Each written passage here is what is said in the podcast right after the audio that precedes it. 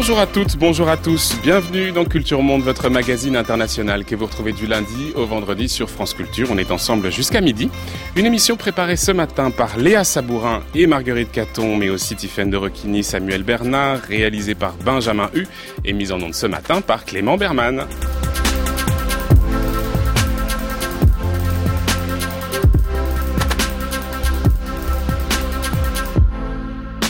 Dernier volet donc de notre série consacrée au monde chiite. Aujourd'hui, le chiisme constitue l'une des trois principales branches de l'islam, avec le sunnisme majoritaire et le kharidjisme. Il regroupe 10 à 15% des musulmans, même si à l'intérieur du chiisme, on va le voir, il existe de nombreux groupes, de nombreux courants, des divisions.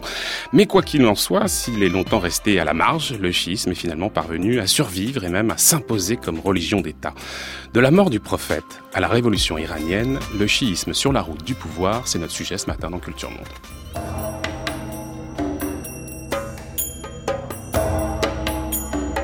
في كتاب العوالم بسند معتبر عن جابر بن عبد الله الأنصاري عن فاطمة الزهراء عليها السلام بنت رسول الله صلى الله عليه وآله قال سمعت فاطمة عليها السلام أنها قالت Un jour, alors que le messager d'Allah était dans ma maison, le serviteur a annoncé que Ali et Fatima étaient à la porte. Le prophète m'a dit Lève-toi, écarte-toi des gens de ma maison.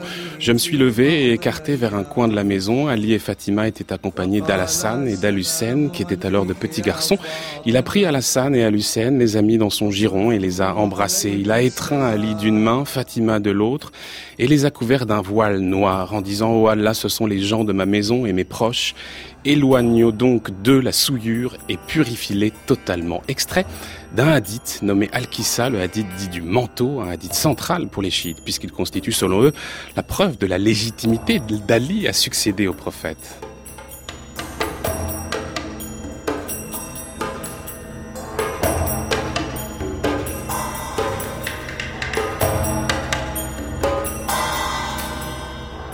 Duodécimains, ismaéliens, zaïdis, malévis, mais aussi druzes, alaouites, les courants du chiisme sont nombreux et complexes. Si les sunnites et les chiites s'opposent sur la question de la succession au prophète, les sunnites ayant choisi l'un de ses proches, Abou Bakr, alors que les chiites reconnaissent son gendre, Ali, le mari de Fatima, fille du prophète, le chiisme est loin, loin d'être parfaitement unifié. Certes, les chiites ont en commun Ali, qu'ils reconnaissent comme le successeur du prophète, mais ils se sont régulièrement divisés au cours du temps autour d'autres enjeux et souvent autour d'enjeux de succession. Alors comment comprendre ces divisions? Que révèlent-elles?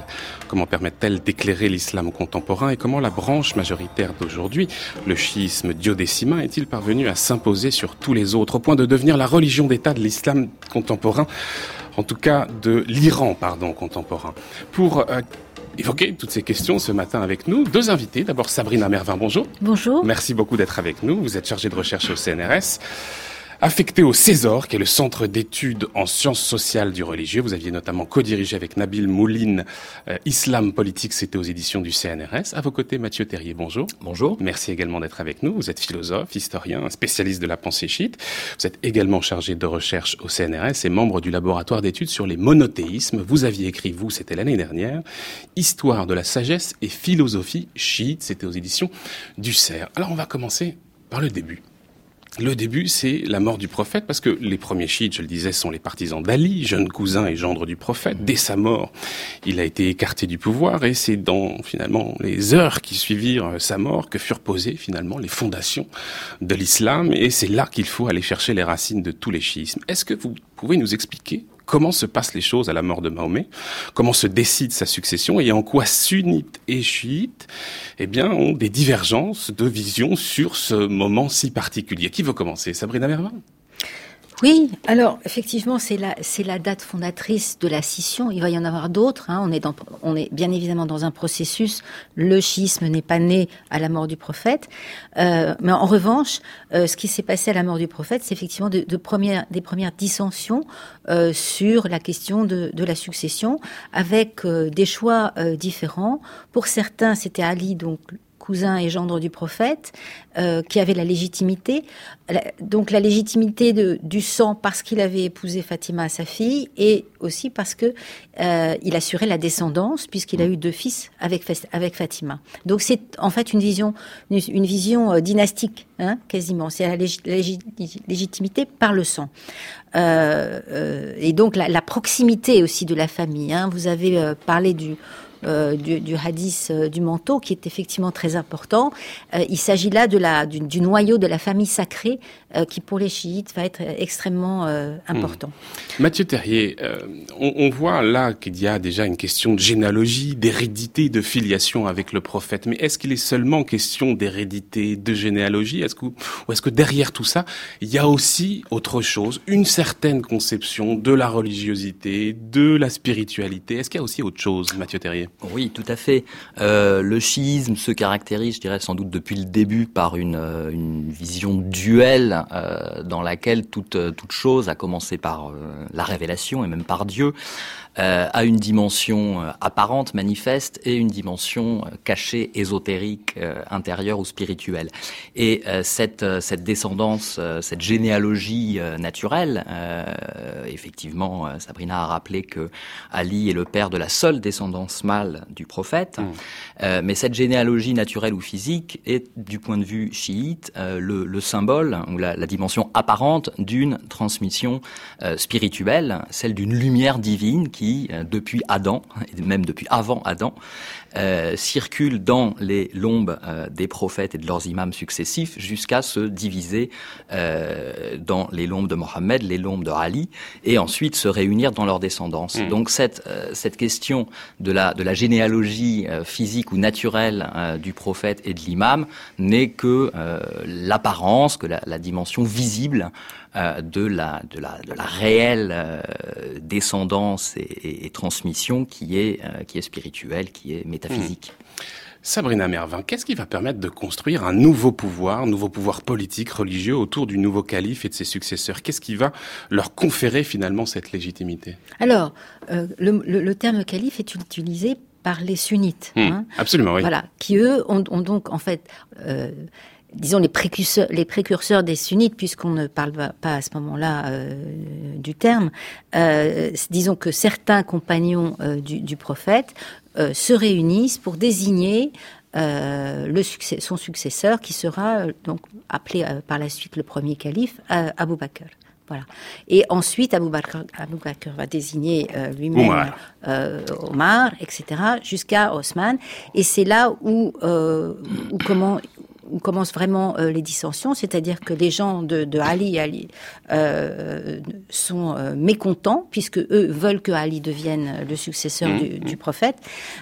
Osman est assassiné en 656 et on a ce qu'on appelle une, une, une fitna, c'est-à-dire une discorde. Une dispute, une discorde, oui. Une discorde. Mmh. Le mot va rester important parce qu'on l'utilise jusqu'à aujourd'hui et parce qu'il s'oppose à l'unité des musulmans qui est une unité euh, en fait euh, que seul le prophète a réussi euh, à réaliser, qui ensuite était était un rêve, une utopie, une idéologie, hmm. mais qui n'a mais qui ne s'est pas véritablement mise en place dans l'histoire. Sabrina Mervin, est-ce que c'est juste de dire que parce qu'il faut rappeler aussi qu'il y a un mouvement qui va s'enclencher avec Abou Bakr et Oumar, c'est un mouvement de conquête. On va avoir un véritable empire. C'est le temps des Omeyyades, c'est cette dynastie qui va gouverner le monde musulman jusqu'à la moitié du 8e siècle, et c'est aussi peut-être ça qui va conférer cette légitimité à cette branche. Euh, oui, tout à fait. Cela dit, euh, les chiites se sont organisés aussi pendant ce temps-là. Hmm. Hein, C'est-à-dire que, effectivement, euh, à partir de autant, autant même des conquêtes, alors que l'islam euh, se répand euh, par, euh, par l'épée, par la, les conversions, on a des dissensions au sein, au sein de l'islam mm. et, et voire des querelles, des querelles de clans, de, des querelles au sein du même clan des, des Quraysh. Et on a, même après, après 656, il y a la, une fameuse bataille où là vont se vont se scinder les, les, musulmans en trois groupes. Hein. Bon, c'est assez schématique, mais disons que c'est un peu comme ça que ça s'est passé. Donc les sunnites, ceux qui allaient devenir les sunnites, les chiites et les kharijites. Hmm. Il y a une bataille justement qui va un peu sceller le sort des chiites, c'est la bataille de Kerbala, durant laquelle l'armée des partisans de Hussein, donc fils d'Ali, petit-fils du prophète, essuie une cuisante défaite face à l'armée du calife des Omeyyades. Et ça, c'est un événement qui va peut-être aussi pousser le chiisme dans les marges de l'islam. C'est ça qui va le pousser un peu dans l'ésotérisme. Alors, c'est ça qui va le pousser, euh, oui, dans, dans l'ésotérisme. C'est déjà, oui, dans la mesure où en partie, en partie, c'est-à-dire que le quatrième imam va, va être effectivement, euh, du coup, un imam très spirituel. Hein.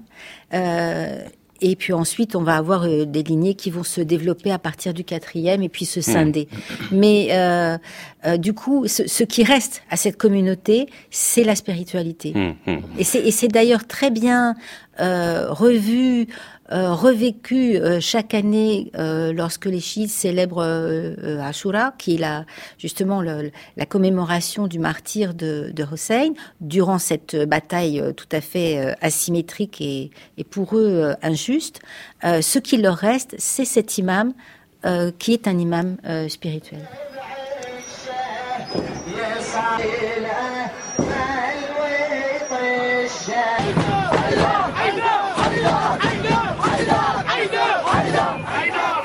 Voilà une ambiance justement de l'Ashura euh, du côté de, de, Kerbala justement dont on parlait. Mathieu Terrier, euh, la question du texte, le Coran, il est partagé par toutes les branches de l'islam et pourtant la question de la succession de Mahomet, dites-vous, est indissociable de celle de l'établissement du Coran comme texte canonique. Il y a dès le départ une querelle aussi autour de la parole divine, de la manière dont elle s'incarne dans les textes et dont il convient aussi de la restituer, de la restituer pardon, aux musulmans, euh, Mathieu Terrier. Quelles sont ces différences et comment les chiites se représentent les choses précisément?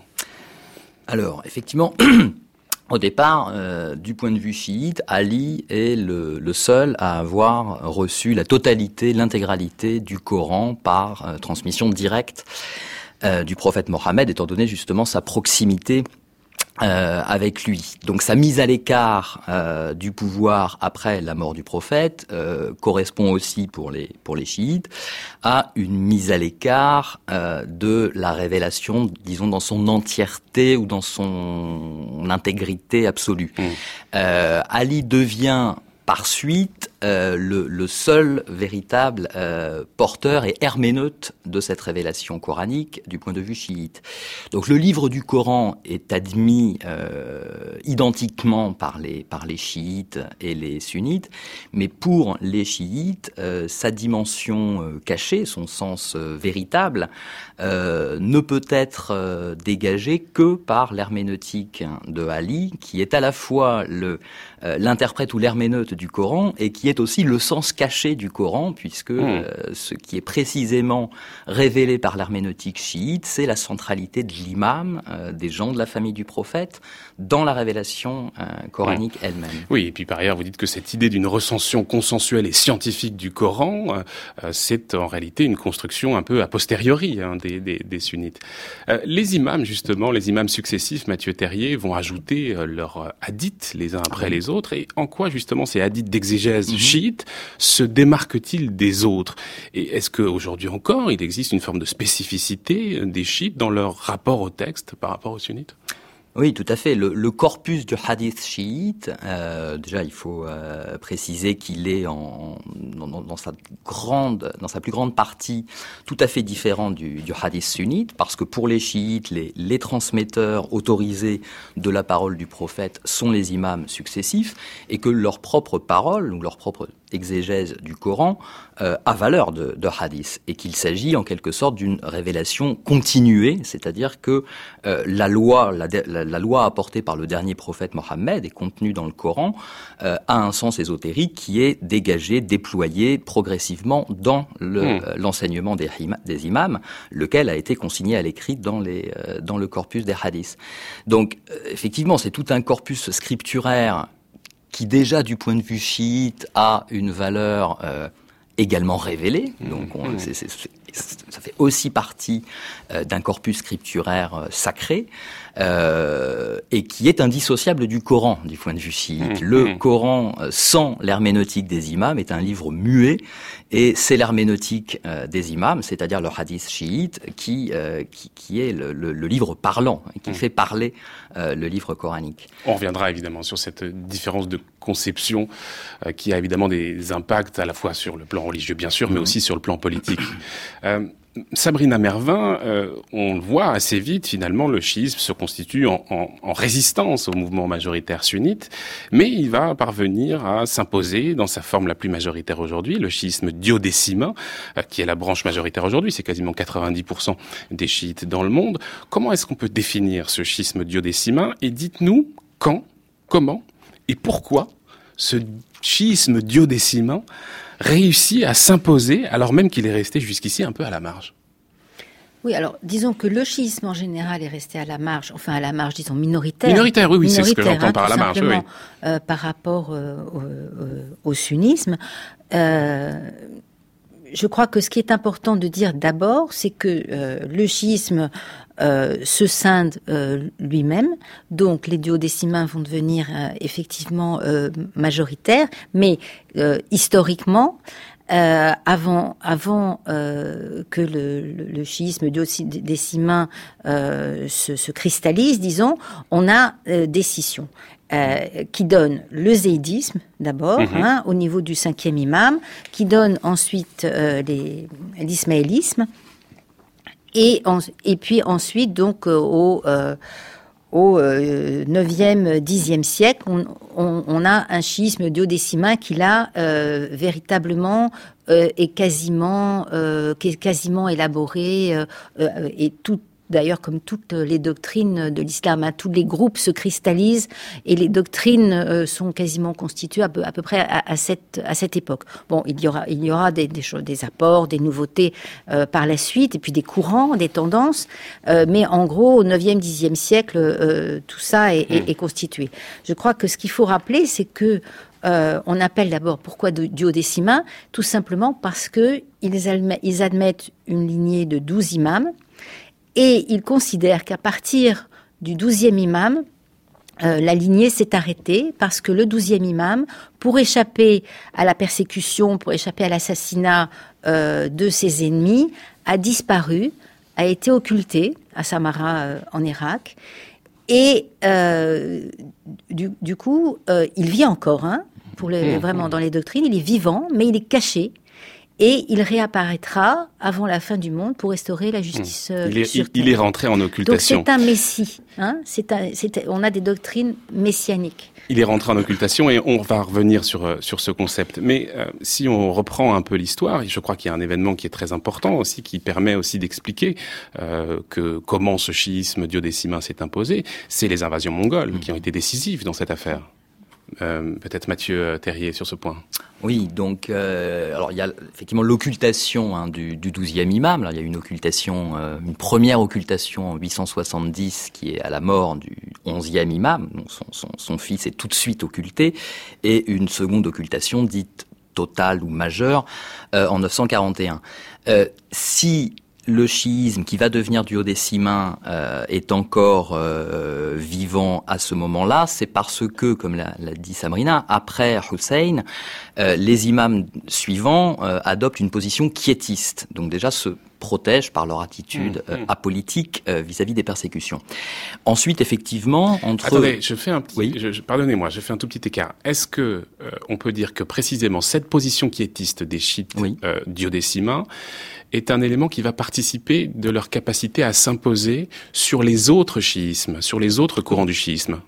Oui, parce que par cette attitude quiétiste, euh, ils évitent les euh, répressions les plus, hmm. les plus, les, les, plus terribles et les plus sanguinaires. Hein. Hmm. Donc, euh, dans un premier temps, je dirais, avant l'occultation, euh, ça leur confère une place minoritaire au sein des courants chiites, parce que les courants messianiques activistes sont, sont plus puissants, mais euh, ça joue en leur faveur dans la durée.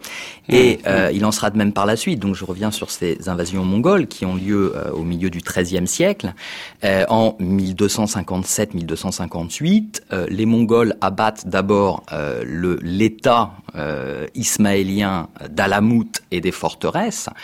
Euh, donc la puissance politique ismaélienne, puis abat dans la foulée euh, l'hégémonie sunnite, euh, le califat à Bagdad. Bon, et donc les chiites duodécimains voient effectivement les deux grands, les deux grands adversaires, sinon disparaître, du moins s'affaiblir considérablement, et la nature ayant horreur du vide. Voilà, donc le et, ils vont effectivement tirer leur épingle du jeu par un subtil mélange de pragmatisme ou de réalisme politique, puisqu'ils savent euh, s'allier et collaborer avec ces, avec ces Mongols qui ont, euh, comme vous le savez, détruit beaucoup euh, sur leur passage. Donc ils savent s'allier avec eux et, et récupérer par ailleurs la, la spiritualité, la culture scientifique, philosophique de l'ismaélisme ainsi que ce qu'être à la rencontre euh, du soufisme, le soufisme communément considéré comme sunnite, mais qui ne se définissait pas forcément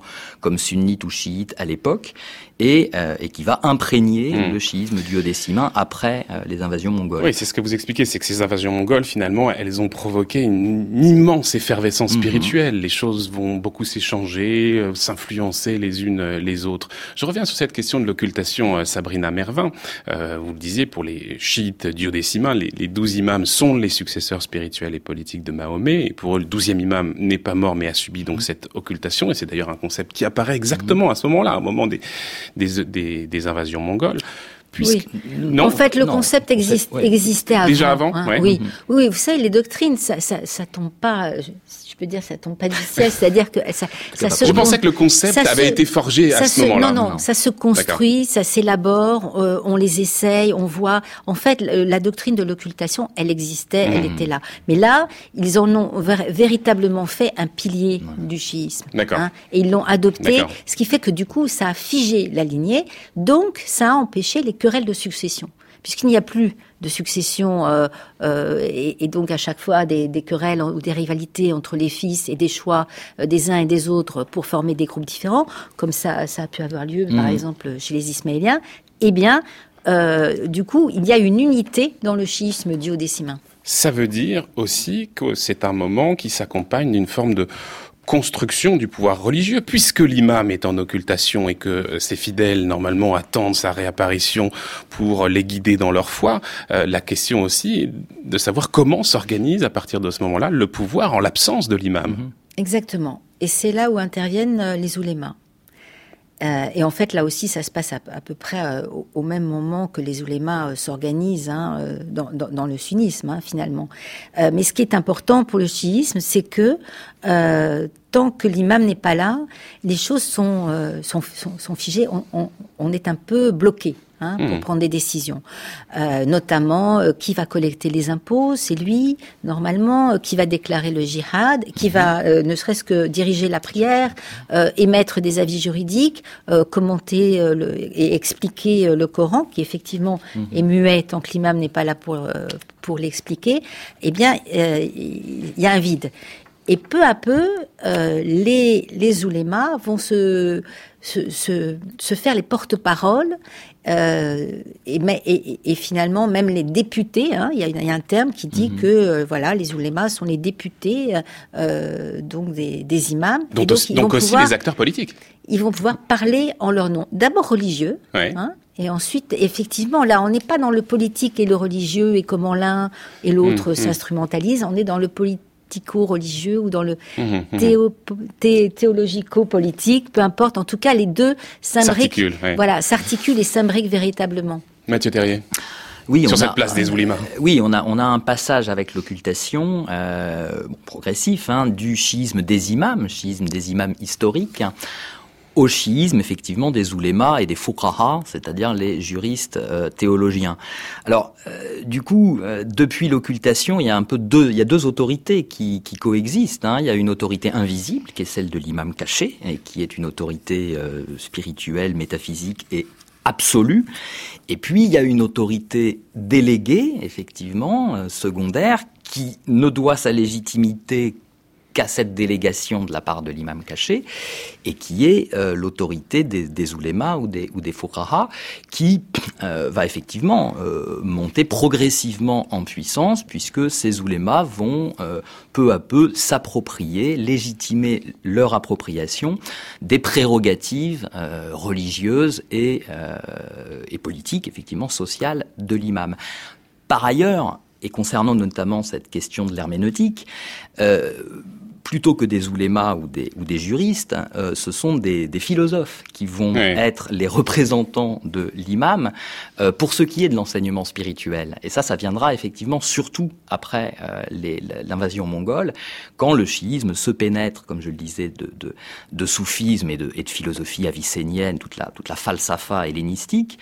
Euh, et là, ce sont des, des, penseurs gnostiques, philosophes, qui hmm. vont, sans le dire forcément de manière explicite, hein, mais euh, prendre, euh, prendre à charge donc cette, euh, cette mission herméneutique de l'imam. Alors Sabrina Merva, il y a cette figure des oulémas, et puis il y a une autre figure qui est très importante dans le schisme duodécimain, c'est celle du marja, qui est un juriste qui euh, se trouve être la plus haute autorité en la matière. Ses interprétations des textes coraniques font référence. La, la marjaïa étant une sorte de direction spirituelle spécifique, donc vraiment au schisme duodécimain. Est-ce que vous pouvez nous expliquer en quelques mots les pouvoirs du marja y compris dans le domaine politique, parce que cette place mm. politique, pour le coup, du Marja, est aujourd'hui encore un sujet de débat. On va parler dans quelques instants de l'Iran contemporain. C'est encore des choses qu'on discute aujourd'hui. Oui, tout à fait. Alors, de tout, alors, déjà, si vous voulez, dans les rangs safavides, la place politique et, la, et, le, et le, lien de légitimation réciproque entre euh, les grands oulémas et, euh, et, les, et, les, princes, euh, c'était déjà un débat et c'était déjà quelque chose qui, enfin, qui a, qui a compté dans la formation euh, de la dynastie safavide, ensuite hmm. et ensuite de même chez, chez, les Qajars. Donc ce lien entre les oulémas le et le politique, c'est a toujours existé. Maintenant. Avec, avec, parfois justement des distances et puis parfois non, hein, ça dépend des contextes, des personnes, etc. Pour ce qui est de la de ce qu'on appelle donc la marjaïa, qui est l'institution euh, qui matérialise euh, l'autorité religieuse euh, chez les chiites et puis qui l'organise aussi. Euh, et puis autorité judiciaire aussi. Oui, oui, bien sûr. Oui. Euh, en fait, si vous voulez, c'est euh, tout ça s'est fait très progressivement. On a eu un mouvement euh, chez les juristes de rationalisation euh, qui a finalement, qui l'a emporté sur un mouvement plus, plus littéraliste. Là, on est au 18e, 19e Voilà, c'est ça. Euh, donc, ce mouvement de rationalisation disait, plutôt que de s'en tenir euh, au dit des imams et d'essayer de, de, de, de, de s'y conformer à la lettre, euh, nous, avec des concepts opératoires, avec euh, des, avec euh, des, des, raisonnements et en travaillant bien évidemment à partir des, des textes sacrés, le Coran et, et le Hadith, on peut répondre aux questions, à des nouvelles questions qui ne sont pas, dont les réponses ne sont pas forcément dans les textes. Mmh, mmh. et donc c'est ça qui a fait que euh, peu à peu, euh, les oulémas ont pu prendre euh, plus, de pouvoir parce qu'ils ont pu répondre à, plus de questions et notamment prendre aussi prendre aussi une place éventuellement dans le politique. Mais oui, c'est-à-dire qu'il va y avoir aussi, c'est ce que vous dites, et là pour le coup c'est vraiment au 19e siècle, une forme d'institutionnalisation de la marjaïa. Exactement. Ça s'est institutionnalisé tout simplement parce que les moyens modernes l'ont permis. Hein, le, mhm. le, le télégraphe notamment, euh, c'est-à-dire que ce lien avec les oulémas qui, qui sont les intermédiaires entre euh, les, les, croyants et, et, et, la loi divine, qui n'est pas forcément euh, facile à, à, à capter, hein, il faut, il faut qu'elle soit explicitée par des spécialistes, euh, eh bien ces intermédiaires vont avoir de plus en plus de poids et, euh, et de plus en plus d'institutions qui va leur permettre euh, d'exercer leur influence et, euh, et ce dans les confins euh, du, du monde chiite, puisque mmh. il, il, il, va jusqu'en Inde.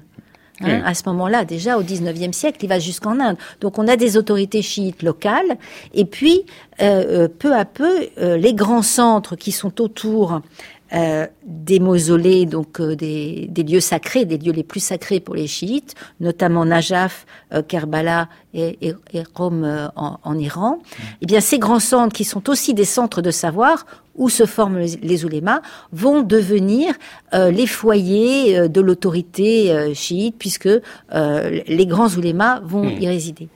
Mathieu Terrier, sur justement le pouvoir de ces, de ces intermédiaires, c'est vrai qu'en Iran, le pouvoir des oulémas, le pouvoir des marjas est extrêmement important, et même d'ailleurs, bien avant la révolution iranienne, on sentait déjà que ce pouvoir du religieux avait cette capacité de dépasser le pouvoir politique. Il y a notamment, je crois, un fameux exemple, on est à la fin du, deuxième, du 19e siècle, lorsque, euh, à l'appel d'un marja, Hassan al-Shizari, on appelle au boycott du tabac anglais?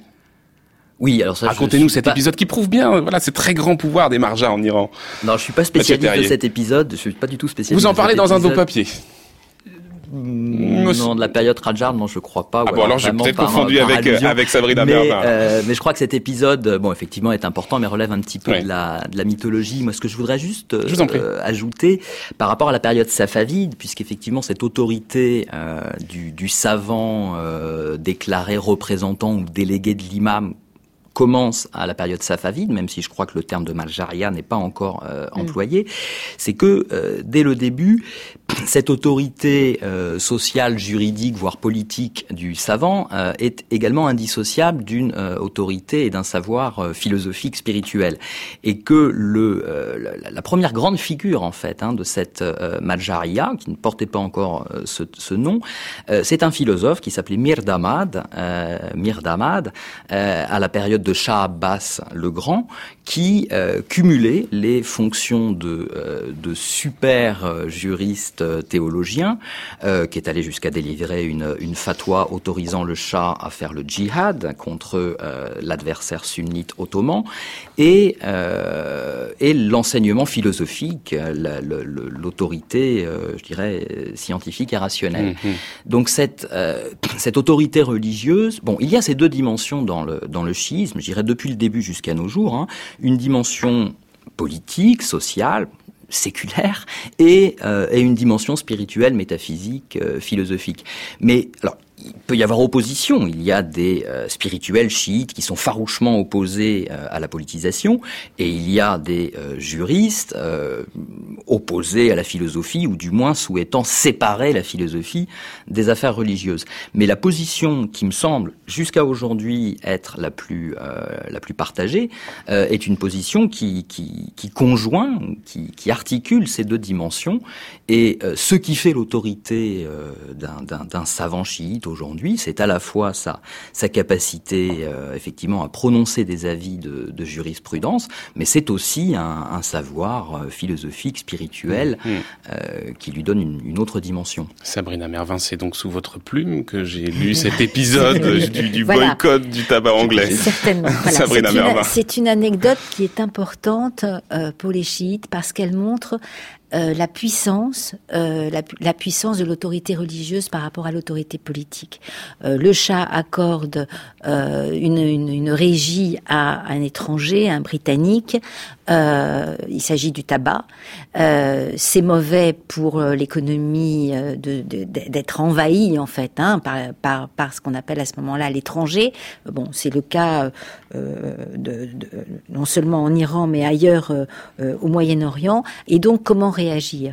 Et euh, en fait, bon, on ne sait pas exactement quels sont, euh, comment ça s'est passé, mais disons qu'il y a eu, à la fin, il y a eu une fatwa de Hassan Shirazi qui était effectivement l'autorité religieuse euh, très reconnue à l'époque, donc le Marja, et qui décide de dire que euh, la consommation du tabac est interdite. Mmh. Et tout le monde en Iran arrêtent de consommer du tabac, même au, même au palais. Voilà. Et donc, c'est dire leur pouvoir politique, voilà. et leur capacité de mobilisation. La capacité de mobilisation, le fait que euh, cet homme qui, comme tous les marjas, habite dans une petite maison, euh, euh, est assis par terre, n'a pas de n'a pas de, de, de, de pouvoir politique proprement dit, n'a pas d'armée, mais il a un pouvoir de d'influence, tout simplement, hein, une influence sur les fidèles qui fait qu'il peut mobiliser euh, les fidèles contre le politique et même contre, contre quelqu'un qui, qui, est légitime et qui gouverne le pays. Ceux qui ont occupé euh, les postes de guide de la révolution jusqu'ici, euh, l'ayatollah Khomeini, l'ayatollah Khamenei, est-ce qu'ils sont considérés, eux, comme des marjas? Alors, euh, oui, en fait, la question est un petit peu, euh, ah. voilà. Euh, effectivement, était, Si elle n'est pas claire, c'est qu'elle est intéressante. Oui, absolument, tout à fait. Il y a beaucoup d'écrits là-dessus, beaucoup, on en parle beaucoup. Euh, Romini, effectivement, a été considéré comme un marja. Il n'était pas forcément très connu, hein, comme marja, parce qu'à l'époque de Romini, il y avait un marja beaucoup plus connu qui était Roi qui était à Najaf. Hein, on a deux écoles un petit peu, si vous voulez, qui se sont qui sont un peu rivales, euh, Qom en Iran et Najaf euh, en Irak. L'école la plus la plus puissante depuis la fin du 19e siècle, c'était quand même euh, Najaf. Sauf que des oulémas de Najaf avaient été expulsés euh, d'Irak par les Britanniques et c'était c'était installé à Rome où ils avaient fait revivre le centre de Rome réinstaller une école religieuse, donc qui produit, euh, qui produisait, qui produisait des, des oulémas. Donc on a eu de nouveau euh, un centre actif euh, d'autorité religieuse euh, à Rome. Alors donc rivalité entre les deux. Roi était certainement euh, beaucoup plus suivi, ça n'a rien à voir. Hein, au moment hmm. avant la révolution, en tout cas avant la révolution iranienne, Roi était le marja le plus suivi dans le dans les mondes chiites. Roi qui était iranien, mais de Najaf. Hmm. Bon, c'est là où euh, la, relation entre l'Iran et l'Irak est toujours beaucoup plus euh, complexe que ce, qu'on, ce que l'on dit, parce que des marjas euh, qui sont des Iraniens d'origine iranienne représentent en fait l'école de Najaf qui, elle, se veut apolitique par rapport à hmm. l'école de, de Rome qui, qui est politique. Oui, et politique, il en est question évidemment au moment de la révolution iranienne, puisque précisément, euh, au fond, cette révolution de 1979, qui voit donc un régime monarchique renversé en faveur d'un nouveau mode de gouvernement qui est religieux celui-là, c'est un moment très particulier par lequel le schisme diodécimain est mis au service d'un projet politique étatique. Oui, tout à fait. Avec une théorie. Hein. Mmh. Euh, Khomeini, il a mmh. développé une théorie euh, qui se fonde quand même sur le religieux et il faut bien voir qu'il se passe un peu la même chose du côté sunnite. Hein. On, a aussi des théories euh, qui vont, qui vont d'ailleurs souvent utiliser euh, les mêmes concepts, la théorie de, euh, du gouvernement islamique. Alors, à cela va, pour les chiites va s'ajouter, disons, une, une, théorie qui parle, qui part du droit islamique, qui est celle de la guidance du jurisconsulte que euh, Khomeini va développer, qui est une espèce de super marjaria, si vous voulez. C'est-à-dire que pour lui, euh, le, le jurisconsulte, enfin le théologien juriste, le, euh, le, savant en sciences religieuses, en sciences religieuses, est celui qui peut être le chef de l'État et, et véritablement prendre toutes les décisions. Donc au nom de l'imam, mmh, bien évidemment, mmh, mmh, au, nom de l'imam caché. Oui, toujours au nom de l'imam caché. Toutes les, toutes les, tous les agissements politiques sont au nom de l'imam caché. Mathieu Terrier, encore un mot là-dessus? Oui, bah, peut-être juste un mot pour dire que euh, justement l'ayatollah Khomeini, euh, alors effectivement, a, développé cette théorie de la wilayat al-faqih, donc la, souveraineté du, juriste théologien. Je crois que ça a été un processus assez long. Hein. Il, ne l'a pas inventé cette théorie. C'est un, processus, euh, une théorie qui s'est développée progressivement par des par des savants. Ce que je voudrais juste ajouter, c'est que c'est que l'ayatollah Khomeini justement était aussi euh, extrêmement versé dans la philosophie avicénienne, la mystique d'Ibn Arabi, qui euh, euh, n'était pas un penseur chiite, qui était un penseur sunnite, et, et, donc chez l'ayatollah Khomeini encore, il y avait cette double dimension, à la fois effectivement d'une politisation tout à fait assumée, bon révolutionnaire et d'un projet étatique comme vous l'avez dit, mais aussi d'une dimension spirituelle, philosophique philosophique qui était tout à fait présente. Et il y a d'ailleurs une lettre assez stupéfiante. Pardon, attendez, ça veut dire, Mathieu Terrier, que peut-être que dans la manière dont a été conçu l'État iranien d'aujourd'hui, la République islamique d'Iran, euh, ça s'inscrit pas forcément autant qu'on voudrait le penser dans le schisme diodécimain. Euh, ah si, si, si, ça s'inscrit dans le schisme duodécimain, mais le schisme duodécimain, comme qui est reconnu comme religion d'État aujourd'hui en Iran. Fait, tout à fait, mais, mais qui s'est imprégné et qui a qui a reçu et qui est des influences extérieures. voilà, des influences mmh. extérieures et qui s'est enrichi de ces, ces, influences et qui les assume. Euh, et il n'y a jamais eu de rejet euh, justement de la philosophie, de la spiritualité mmh. dans euh, la République islamique d'Iran. Et l'ayatollah Khomeini lui-même est une figure aussi euh, gnostique et, et, spirituelle. Et j'allais faire référence à une lettre tout à fait euh, stupéfiante, une réponse de l'ayatollah Khomeini euh, à Mikhail Gorbatchev, alors je ne sais plus exactement en quelle année, mais au moment de la guerre Iran-Irak, où euh, Gorbatchev donc propose euh, l'assistance de l'URSS euh, à la République islamique d'Iran, et l'ayatollah Khomeini lui répond qu'étant donné la, la, misère spirituelle de l'URSS, il, est absolument voilà exclu que il puisse apporter la moindre aide efficace à la République islamique d'Iran. Et il le renvoie, il lui dit si vous voulez nous aider, commencez par aller vous instruire d'Avicenne, Ibn Arabi, etc. Et il, il, le renvoie à tout un corpus de textes philosophiques totalement inconnus tout à fait inconnu naturellement, à moins qu'on nous ait beaucoup caché euh, du secrétaire du Parti communiste de Mathieu Terrier, Sabrina Merva. On va retrouver un nouvel invité, Daniel De Smet, qui est directeur de recherche au CNRS, qui est membre du laboratoire d'études sur les monothéismes et responsable de l'équipe Livre sacré, Canon et Hétérodoxie. On va parler avec vous, Daniel De Smet, de l'ismaélisme, qui est une mouvance chiite aussi, qui est un nom qui provient d'un personnage qui vivait au 7e siècle, Ismaïl ben Jafar, fils aîné du 6e imam chiite. C'est avec lui qu'une nouvelle branche du chiisme va naître, s'écartant du schisme duodécimain, euh, comme pour les divergences entre chiites et sunnites, ce qui va être à l'origine de l'ismaélisme, c'est une question de succession. Expliquez-nous un petit peu le, contexte d'émergence justement de l'ismaélisme, Daniel De Smet. L'ismaélisme doit son nom à Ismaïl, qui était le fils, un fils du sixième imam Jafar es-Sadiq. Donc Jafar es-Sadiq est mort en l'an 765, alors que Ismaïl est mort avant son père, avant donc vers 754 ce qui fait que la majorité des chiites n'ont pas euh, accepté l'imama d'Ismaïl et se sont ralliés à un autre fils de Jafar al-Sadiq, Moussa el-Qasim, qui deviendra le septième imam des chiites. Mais une partie, bon, euh, a considéré que Ismaïl était l'imam légitime et que son fils, un certain Mohammed ibn Ismaïl, était le dernier imam, le septième successeur du prophète, le dernier imam et donc le Messie. Et là, on voit une première caractéristique de, de l'ismaélisme, c'est un mouvement fortement messianique. Les adeptes et les disciples de Mohammed ibn Ismaïl étaient persuadés que la fin du monde était proche et que Mohammed ibn Ismaïl, qui était entré en occultation, allait venir bien vite pour renverser le pouvoir illégitime des sunnites et prendre le pouvoir et donc euh, préparer à la résurrection finale. Ce mouvement, Daniel de Smet, il va rester quand même assez longtemps dans une forme de clandestinité pendant tout le 8e, le 9e siècle. Il va y avoir euh, cette, on, va, l'ismaélisme va rester un petit peu à la marge. Et puis finalement, au 10e siècle, il va sortir de cette clandestinité. Pour quelle raison?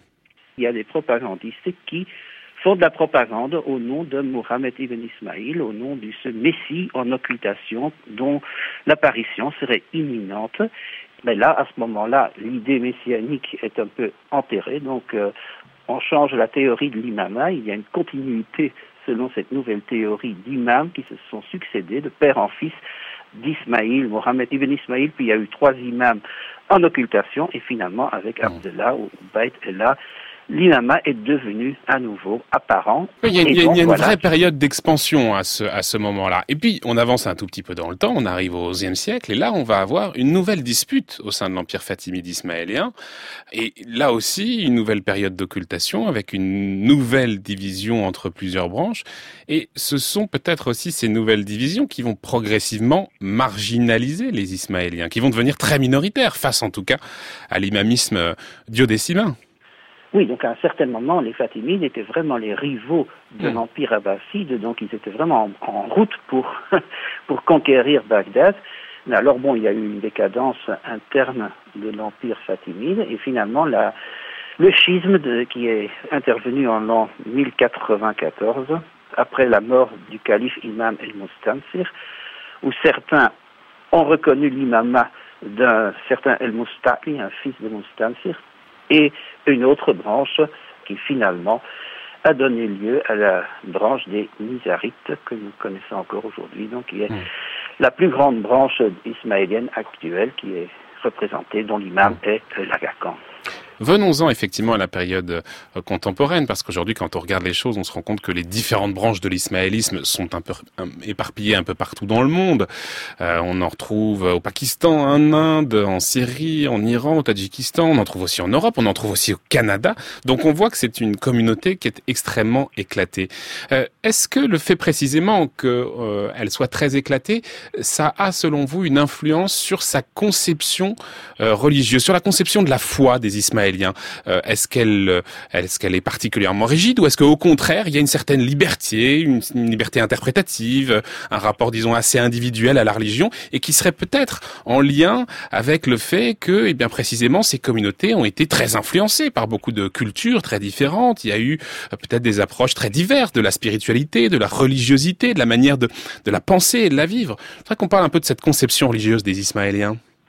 Ben, il faut faire une distinction. Il y a deux branches et dans les deux branches, c'est très différent. Donc hmm. la branche taïbite, après euh, la chute des Fatimides euh, en Égypte, s'est repliée sur le Yémen. Puis après, euh, il y a eu une immigration vers l'Inde. Et donc les taïbites sont restés fidèles à leur héritage chiite, musulman, arabe. C'est une communauté fermée, donc leurs bibliothèques sont fermées aux étrangers. Euh, ils vivent vraiment comme une société secrète. D'autre part, il y a la branche nizarite qui a eu une évolution historique tout à fait différente. Après la chute des Fatimides, ils se sont repliés sur l'Asie centrale et surtout sur l'Iran. Après, il y a également eu une immigration en Inde. Mais là, il y a eu euh, un événement capital qui est la soi-disant grande résurrection d'Alamout en l'an 1164. Ça veut dire que en l'an 1164, dans la forteresse d'Alamout en Iran, un des imams nizarites, qui s'appelait Hassan II, a déclaré en fait euh, l'abolition de l'islam et du Coran en sa forme littérale. Donc ça veut dire qu'il a fermé le cycle de Mahomet. Donc c'est une idée qui, qui existe dès le départ dans l'ismaélisme, qui aura une figure messianique qui va mettre fin au cycle de l'islam et qui va instaurer une religion messianique, une religion où la loi musulmane, du moins dans son sens littéral, ne sera plus applicable. Et donc les Nizarites, évidemment, ont, ont créé une sorte d'État messianique euh, en Iran et cet État a été détruit par les Mongols, donc en 1256, c'est la chute d'Alamout et la dispersion des Nizarites, surtout euh, en Inde et en Asie centrale. Daniel de Smet, je voudrais vous faire entendre celui qui est aujourd'hui le chef spirituel des Ismaéliens Nizarites, Karim Aga Khan IV, le 49e imam, considéré comme un descendant donc du gendre du prophète. Il a été désigné en 1957. Écoutez-le. The brotherhood, yes. But brothers can be different. La fraternité, oui. Mais les frères peuvent être différents. Et ils sont différents. Ils veulent être différents. Ils ne veulent pas être dans un melting pot où toutes les particularités des pays se ressembleraient, avec les mêmes problématiques et la même histoire. Ce n'est tout simplement pas la réalité. Il n'existe pas un seul et unique monde islamique, tout comme il n'y a pas un seul et unique monde chrétien. C'est immensément pluriel, et c'est pourquoi il est vraiment difficile pour les non-musulmans de comprendre ces enjeux. C'est, je crois, cela le problème majeur. Voilà, donc c'était Aga Khan, le chef spirituel à la tête de 15 millions de chiites répartis dans une vingtaine de pays. Mais c'est vrai qu'il a plus l'allure d'un, chef d'entreprise, très en prise avec son temps. C'est un richissime philanthrope dont la fortune est évaluée à près d'un milliard de dollars. Il navigue dans le monde du show business, de la jet set. C'est un passionné de chevaux de course. Son hara est l'un des plus réputés au monde. De quelle légitimité jouit-il vraiment auprès des Ismaéliens Est-ce qu'on lui reconnaît un pouvoir spirituel, religieux? Quelle est sa réelle autorité? Pour euh, les chiites ismaéliens de tradition nizarite, l'actuel Aga Khan, euh, Shah Karim el-Husseini, donc l'Agacan 4, est le 47e successeur du prophète Mohammed, donc il y a une légitimité absolue, donc c'est lui qui est le chef politique et spirituel de l'islam ismaélien. L'imam représente un principe divin dans un corps euh, humain, donc lui en fait c'est un peu Dieu sur terre, et donc c'est l'autorité suprême aussi bien en matière de spiritualité, de religion, qu'en matière de loi. Autre chose qu'on a vu euh, très récemment, Daniel De Smet, sur lequel il est peut-être intéressant de se pencher un instant, c'est euh, il a installé euh, à une sorte de, Saint-Siège des Ismaéliens à Lisbonne. C'était il, y a, quelques mois. Il y a donc une représentation politique, religieuse, mais aussi diplomatique de cette communauté ismaélienne. Qu'est-ce que cette institutionnalisation nous dit de la manière dont justement l'Agacan veut inscrire aujourd'hui sa communauté dans le reste du monde? Oui, parce qu'en fait, le gros problème, ça a déjà commencé avec son père, mais lui était vraiment confronté à la chute de l'Union soviétique. Avec l'ouverture des frontières, ces Ismaéliens ont eu la possibilité de se rencontrer. Et puis, évidemment, il y a eu euh, toutes ces communautés éclatées, dispersées, ont eu une évolution historique très différente. Ils ont des langues différentes, ils ont une approche de la religion qui est différente. Et l'Agacan a voulu rassembler tous ces fidèles euh, en une communauté, ce qu'il appelle la global community, hein, la communauté globale. Euh, il, a, il a essayé en fait d'uniformiser un peu l'énorme diversité qui existait au sein de toutes ces communautés nizarites. Et donc la création de cet institut à Lisbonne, mais aussi de l'Institute of Ismaili Studies à Londres, qui est un centre de recherche d'études ismaéliennes, cadre dans cette politique. Donc là aussi, renouer avec le, passé chiite, avec l'héritage de l'islam qu'ils avaient un peu perdu euh, en Inde, et, et, retrouver une unité qui, qui, il faut bien le dire, n'existait plus du tout.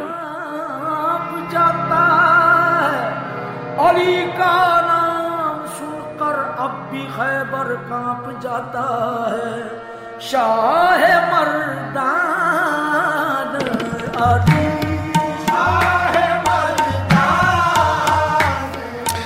Merci à Daniel De Smet qui était avec nous à l'instant par téléphone, qui est directeur de recherche au CNRS, membre du laboratoire d'études sur les monothéismes et responsable de l'équipe Livre Sacré, Canon et Hétérodoxie. Et un grand merci à nos deux invités qui étaient avec nous ce matin en plateau. Euh, Sabrina Mervin, je rappelle que vous êtes chargée de recherche au CNRS et que vous êtes affectée au Césor, le centre d'études en sciences sociales du religieux.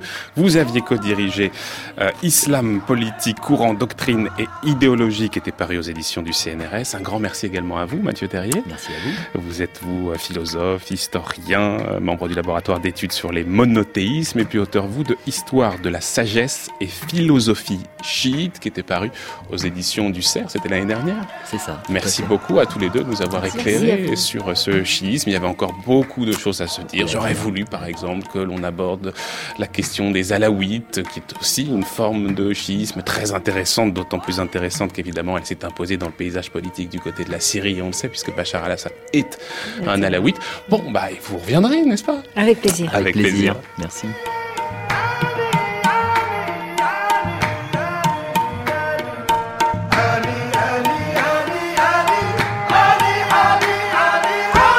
« 11h, presque 53 minutes, l'heure de retrouver Brice Couturier.